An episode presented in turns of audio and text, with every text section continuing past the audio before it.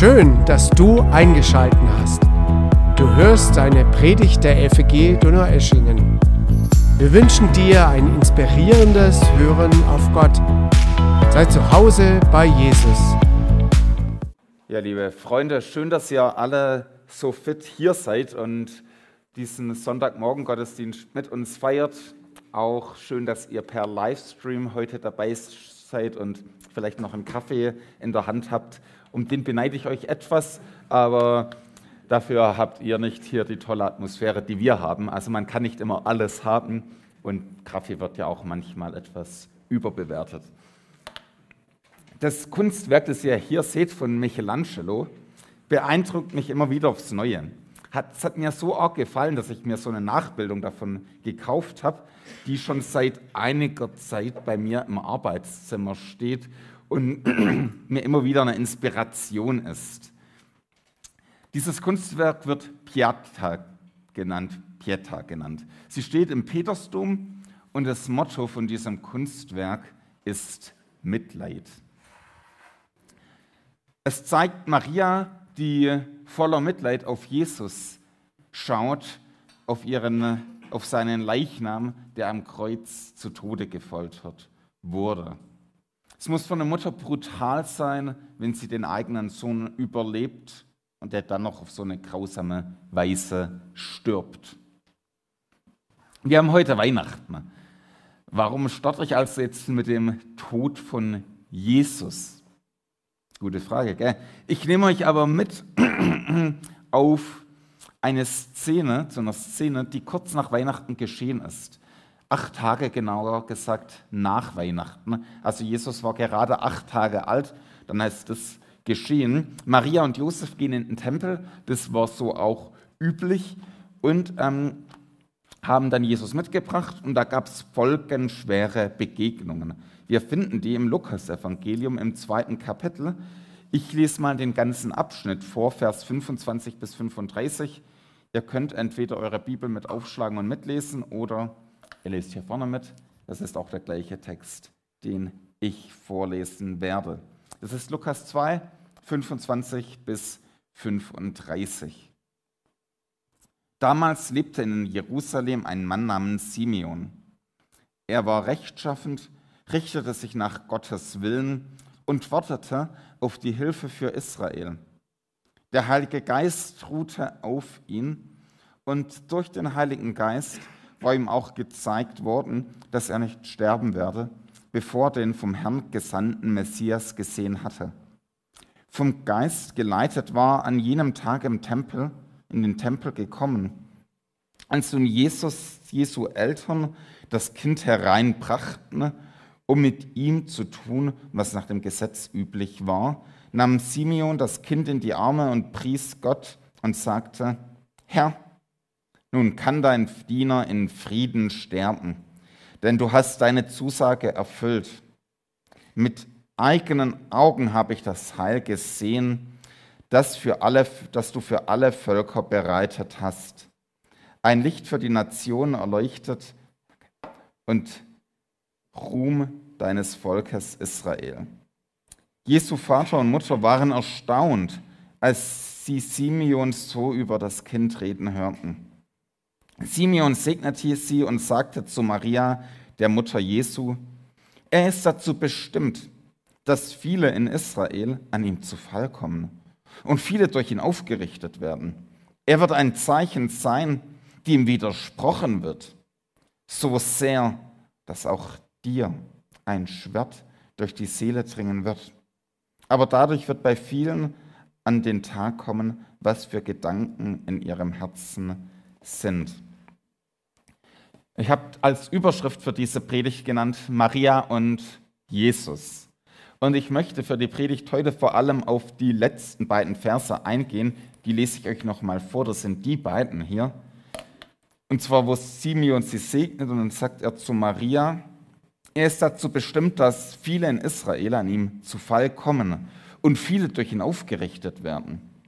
Er wird ein Zeichen sein, dem widersprochen wird, so sehr, dass auch dir ein Schwert durch die Seele dringen wird. Aber durch, dadurch wird bei vielen an den Tag kommen, was für Gedanken in ihrem Herzen sind. Wenn ihr das acht Tage nach einer Geburt hört, dann ist es schon erst mal ein bisschen heftig. Ich weiß nicht, wie ihr euch an Marias Stelle gefühlt hättet. Ihr hättet vermutlich erst mal geschluckt und gedacht, was will der mir damit sagen? Fängt ja gut an. Also, was hier über Maria ausgesagt wird, beziehungsweise über Jesus, aber zu Maria. Viele kommen zu Fall, viele werden aufgerichtet. Er wird zu einem Zeichen des Widerspruchs. Es dringt ein Herz durch ein Schwert durch die eigene Seele. So wird deutlich, welche Gedanken viele in ihrem Herzen haben. Das sind so Aussagen, da schluckt man erstmal ganz schön gewaltig und denkt, ja, das ist jetzt nicht unbedingt das, was man so als Geburtstagsglückwunsch als erstes Mal haben möchte. Ich zumindest nicht, vielleicht geht es euch da anders, aber wir werden ja sehen. Wir haben mehrere Stationen für die Predigt und unsere erste Station lautet Widerspruch und Fall. Also wir schauen uns jetzt die Prophezeiung von Simeon etwas genauer an und schauen so auch ein bisschen, was sie mit Weihnachten zu tun hat. Jesus provoziert Widerspruch. Wenn du die Bibel schon öfters gelesen hast, wirst du denken, okay, ist jetzt keine ganz so große Überraschung, bin ich gewöhnt, dass Jesus Widerspruch provoziert. Also der echte Jesus, der polarisiert. Warum? Weil uns Menschen in Jesus Gottes Anspruch begegnet. Und Gottes Anspruch kann manchmal ganz schön unangenehm sein. Also macht nicht immer nur Spaß.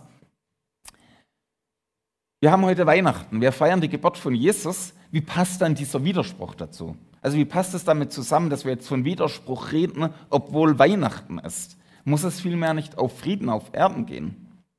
Warum provoziert Jesus und mit ihm die wahre Botschaft von Weihnachten Widerspruch? Er ist doch der Friedefürst und dennoch platzt ganz schön vielen bei Jesus die Hutschnur. Ich möchte es damit vergleichen. Stell dir vor, du bist beim Arzt und der Arzt untersucht dich. Sein Job ist es, dir beim Gesundwerden zu helfen. Er schaut dich danach ernst an und sagt, mein lieber Patient, ich habe eine schlechte Nachricht. Sie haben eine lebensbedrohliche Wucherung in Ihrem Körper. Wenn diese drin bleibt, das bedeutet den sicheren Tod. Also das ist erstmal eine wahnsinnig schlechte Nachricht, wenn die kommt. Du könntest protestieren und sagen, ja, aber ich lebe doch noch, so schlimm kann es gar nicht sein. Du übertreibst, Arzt, du sollst mir gute Nachrichten bringen, keine schlechte Nachrichten. Hilf mir doch lieber beim Gesundwerden. Dein Job ist es nicht, mir Angst zu machen. Mach mir keine Sorgen. Sorg lieber für mein seelisches Wohlbefinden. Könnte ich zum Arzt erstmal sagen. Der Arzt sorgt aber für deine Gesundheit, indem er dich erstmal mit der Diagnose konfrontiert und sagt, okay, hier ist etwas, was nicht gut ist. Das macht Gott auch mit uns. Gott denkt deckt unsere Krankheit auf, die Sünde, und das sorgt für ganz schön oft für Widerspruch. Aber erst durch die richtige Diagnose kann ein Arzt dich heilen. Also wenn der Arzt sagt, okay, ähm, wenn du eine Wucherung im Bauch hast und der Arzt dein Bein behandelt, bringt es gar nichts. Also kann er viel behandeln. Am Ende kommt da recht wenig raus. Bevor es dir besser geht, wenn der Arzt dich heilt, geht es dir erstmal schlechter weil der Blick in den Abgrund der Krankheit dich fertig machen kann. Das Ziel ist die Gesundheit, der Weg dorthin kann manchmal ganz schön unangenehm sein. Es war das Jahr 2015, ich hatte meinen ersten Umzug, nicht meinen ersten Umzug, sondern meinen Umzug zu meiner ersten Dienststelle und ich habe Möbel getragen. Ich habe unter anderem einen Tisch die Kellertreppe runtergetragen, ich hatte nasse Schuhe, bin ausgerutscht, mit dem Rücken auf der Kante gelandet. Das Ende vom Lied war im Krankenhaus der Arzt hat nach einiger Zeit des Wartens sich den Rücken angeschaut und gesagt, mhm, aha, okay, hat angefangen drauf zu drücken. Tut sehr weh? Ja, das tut sehr weh.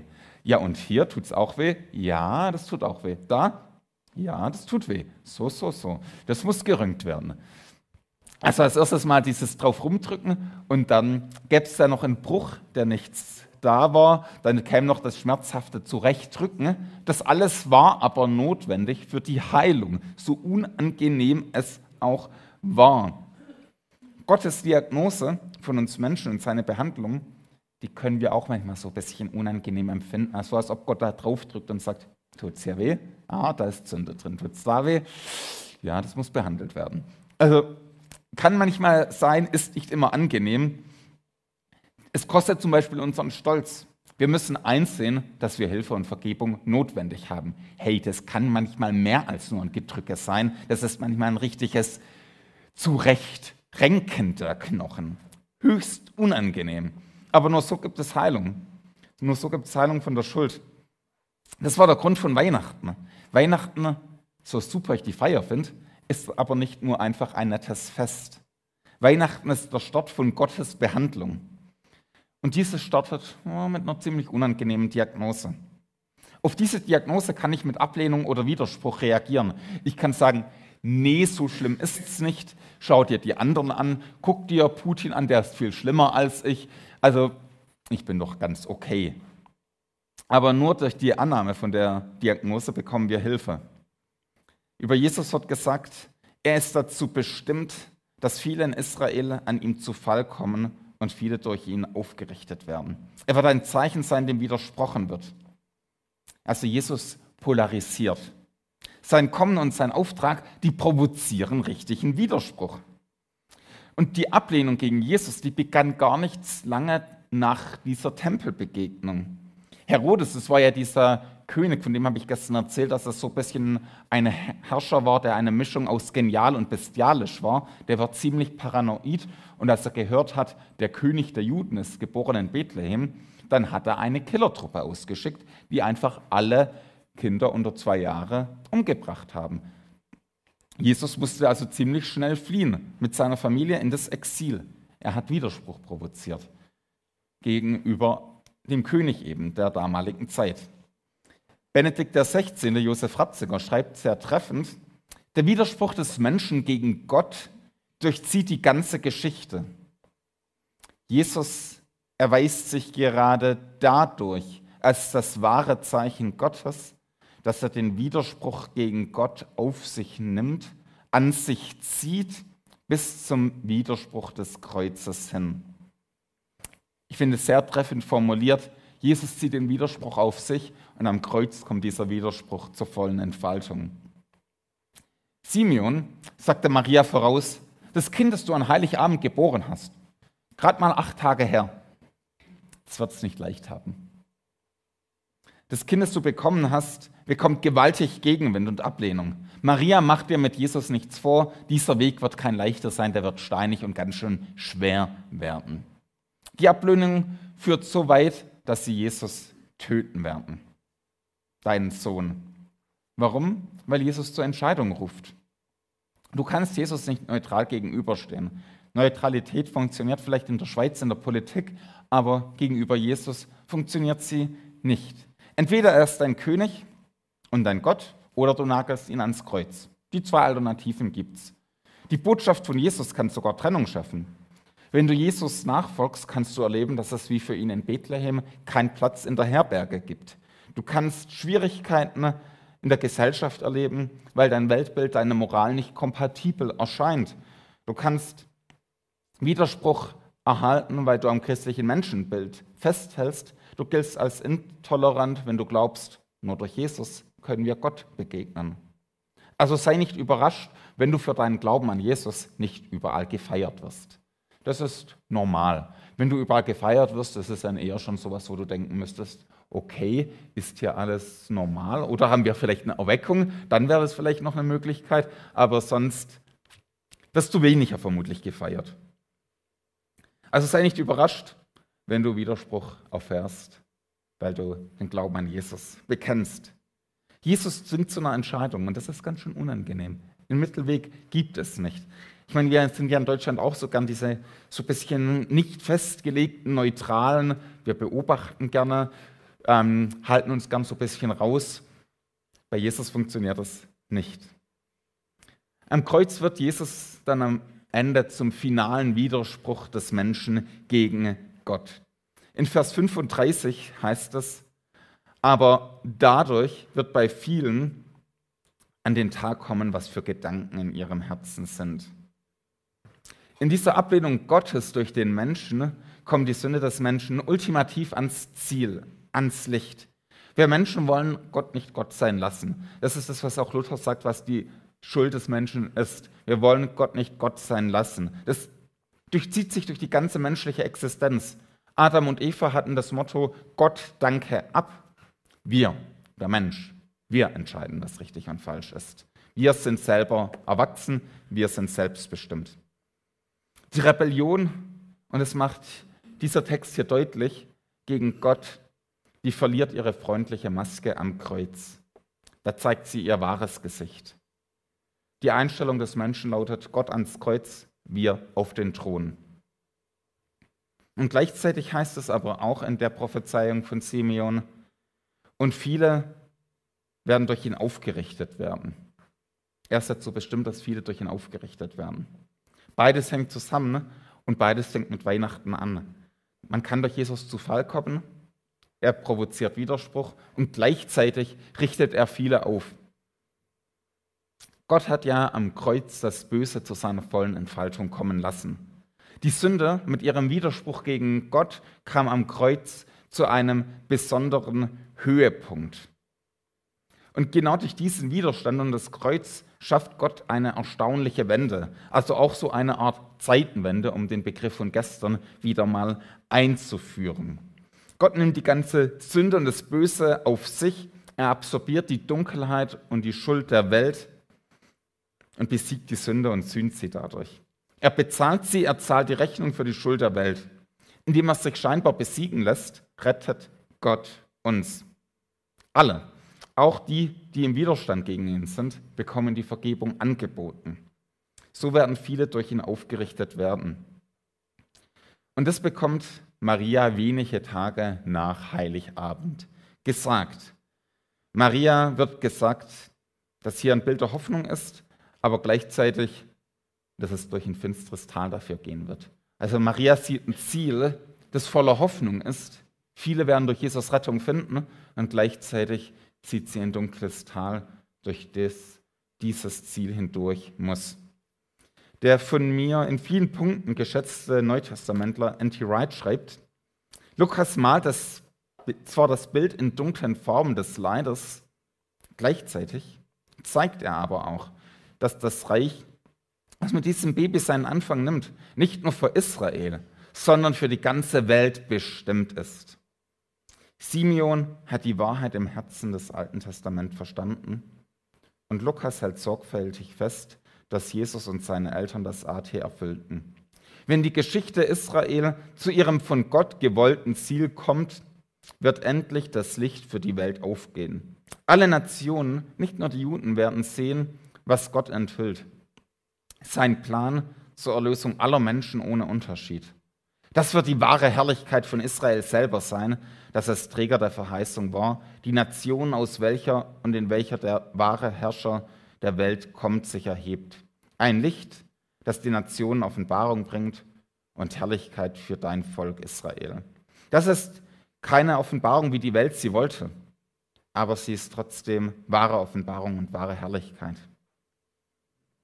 Und damit kommen wir zu Maria und für Maria wird es jetzt ganz schön persönlich.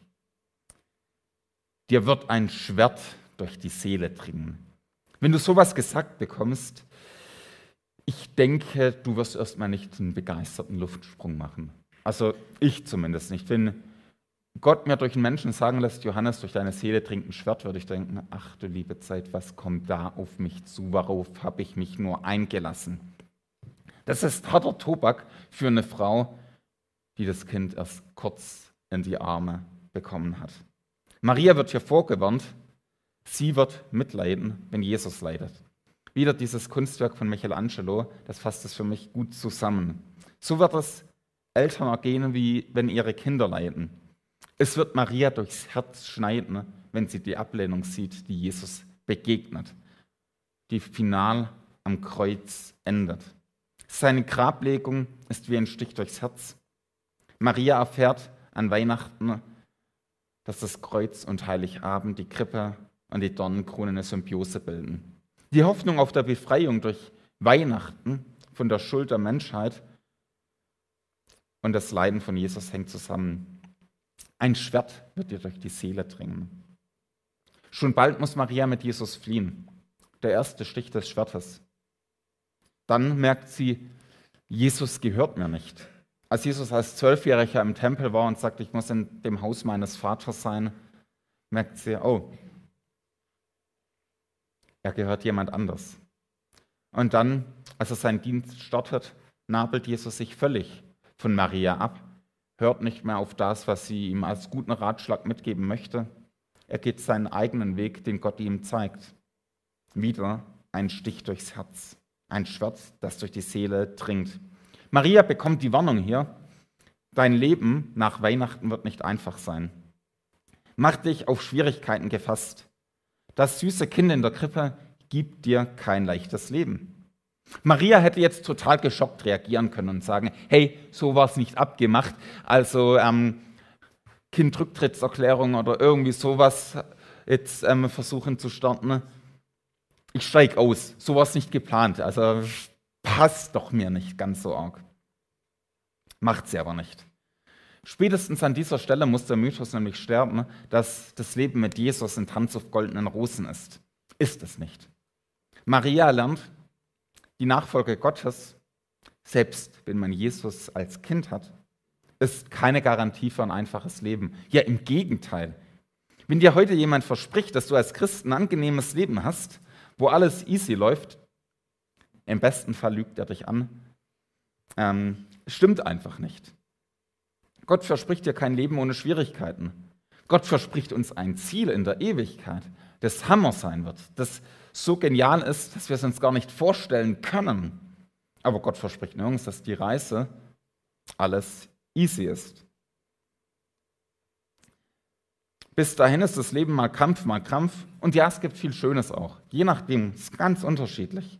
Aber wir haben an keiner Stelle das Versprechen, dass Jesus Nachfolger vom Leid verschont werden. Das Versprechen gibt es nicht. Das Versprechen ist nicht biblisch, dass wir von jedem Leid verschont werden. Das ist ein Traum, der irgendwann verblasst, aber kein Versprechen Gottes. Und wir heute? Wir stellen uns heute die Frage, was wir von dieser nachweihnachtlichen Begegnung lernen können. Zuerst Neutralität gegenüber Jesus gibt es nicht. Also das ist mittlerweile bekannt, man kann Jesus nicht neutral gegenüberstehen. Also entweder kennen wir ihn als Gott und König an oder wir schlagen ihn ans Kreuz. N.T. Wright, den zitiere ich jetzt nochmal, der schreibt ganz passend, er ist entweder derjenige, der Gottes Reich gebracht hat, oder ein gefährlicher Verrückter. Wer auf der Grundlage von der Botschaft von Jesus predigt und lebt, muss Widerstand jeglicher Art, muss auf Widerstand jeglicher Art gefasst sein, der manchmal subtil, manchmal bedrohlich auftritt. Und er muss auch lernen, wie man darauf reagiert. Die Frage an uns ist, wer ist Jesus für uns? Wie ist unsere Beziehung zu Jesus? Dann, Jesus Nachfolger ruft Widerstand hervor. Muntere dich nicht, wenn dein Glauben Gegenwind hervorruft. Das hat Jesus bereits selbst erlebt und Jesus hat es auch vorhergesagt. Jesus sagt in Johannes 15, 18 bis 20 folgendes. Wenn die Welt euch hasst, dann denkt daran, dass sie mich schon vor euch gehasst hat. Sie würde euch lieben, wenn ihr zu ihr gehört, gehören würdet. Denn die Welt liebt ihresgleichen. Doch ihr gehört nicht zur Welt. Ich habe euch von der Welt, aus der Welt heraus erwählt. Das ist der Grund, warum sie euch hasst. Denkt an das, was ich euch gesagt habe. Ein Diener ist nicht größer als sein Herr. Wenn sie mich verfolgt haben, werden sie auch euch verfolgen. Wenn sie sich nach meinem Wort gerichtet haben, werden sie sich auch nach eurem Wort richten. Übrigens, by the way, der Gegenwind, den wir in Deutschland bekommen, der ist ultra harmlos. Also was in Deutschland passieren kann im Vergleich zu dem, was durch die ganze Geschichte durchging. Das ist sehr, sehr harmlos. Aber wir müssen trotzdem dazu bereit sein, Gegenwind zu erfahren. Auch unser Land, unser Grundgesetz verspricht uns nirgends Widerspruchsfreiheit. Wenn wir von Jesus erzählen, Widerspruch gehört dazu, das ist normal. Das ist keine Verfolgung. Da brauchen wir Christen auch keine Wehleidigkeit, wenn wir mal ein bisschen beleidigt werden. Das ist Standard. Jesus sagt vielmehr, das Normale ist, wenn man gehasst wird wegen dem Glauben. Das Normale ist, wenn man verfolgt wird. Dazu, die Bereitschaft dazu gehört eben auch zur Christusnachfolge. Und damit komme ich zu meinem Schluss zu Jesus. Ich habe von dem Schwert gesprochen, das Maria an Weihnachten vorhergesagt wurde. Von diesem Schwert her gehen wir zum ersten Schwert der Bibel. Ihr erinnert euch, der Garten Eden, Maria und nicht Maria, nein, Eva und Adam, Adam und Eva. Ich habe so viel von Maria geredet. Ähm, wobei es gibt spannende Parallelen zwischen Maria und Eva, aber das ist ein anderes Thema, nicht für heute. Adam und Eva wurden aus dem Garten Eden ins Exil geschickt und der Garten wurde von einem Engel mit einem feurigen Schwert bewacht. Der Weg zu Gott war versperrt durch das Schwert wegen ihrer Sünde. Im Römer 6,23 heißt es, der Lohn, den die Sünde zahlt, ist der Tod. Das Geschenk, das Gott uns in seiner Gnade macht, ist das ewige Leben in Jesus Christus, unserem Herrn. Jesus hat dieses Schwert der Sünde, das uns von Gott trennt, abbekommen. Er erlitt das Schwert der Sünde stellvertretend für uns Menschen. Er wusste im Voraus, welchen Preis er zu bezahlen hat. Aber er sagte nicht, hey, der Preis ist mir zu hoch, no, ähm, mache ich nicht mit. Das ist Kleingedruckte im Vertrag gefällt mir nicht. An Weihnachten lernen wir, dass Jesus bereit war, den Preis seines Lebens durch das Schwert der Sünde für uns zu bezahlen. Und wir stehen vor der Frage, ob wir bereit sind, für Jesus alles zu opfern. Unsere Träume und Ziele, die Bereitschaft, Gegenwind abzubekommen oder vielleicht sogar unsere Karriere in Gefahr zu bringen, weil wir den Glauben leben und manche Geschäftspraktiken nicht unterstützen können. An Weihnachten dürfen wir Jesus feiern, der das wahre Schwert der Sünde für uns erlitten hat. Mit Christus haben wir jemanden gefunden, der viel zu großartig ist, als dass wir ihn ignorieren können. Er fordert uns zu einer Entscheidung auf, ganz für ihn oder ganz gegen ihn. Ich bin der Überzeugung, dass wir als Gemeinde diesen Weg ganz für ihn gehen wollen. Ich wünsche mir, dass wir diesen Weg gemeinsam weitergehen werden und dass wir in der Begeisterung für diesen Christus, der gestorben, auferstanden und auferstanden ist, weiterleben. Er ist der Gott, der an Weihnachten Mensch wurde, der seine Rettungsmission startete, die nicht nur am Kreuz endete, sondern die in der Auferstehung und in der Ewigkeit fortgeführt wird. Diesen Jesus folgen wir nach. Und das Leben mit ihm ist nicht immer leicht, aber es ist das Beste, das wir uns vorstellen können. Amen.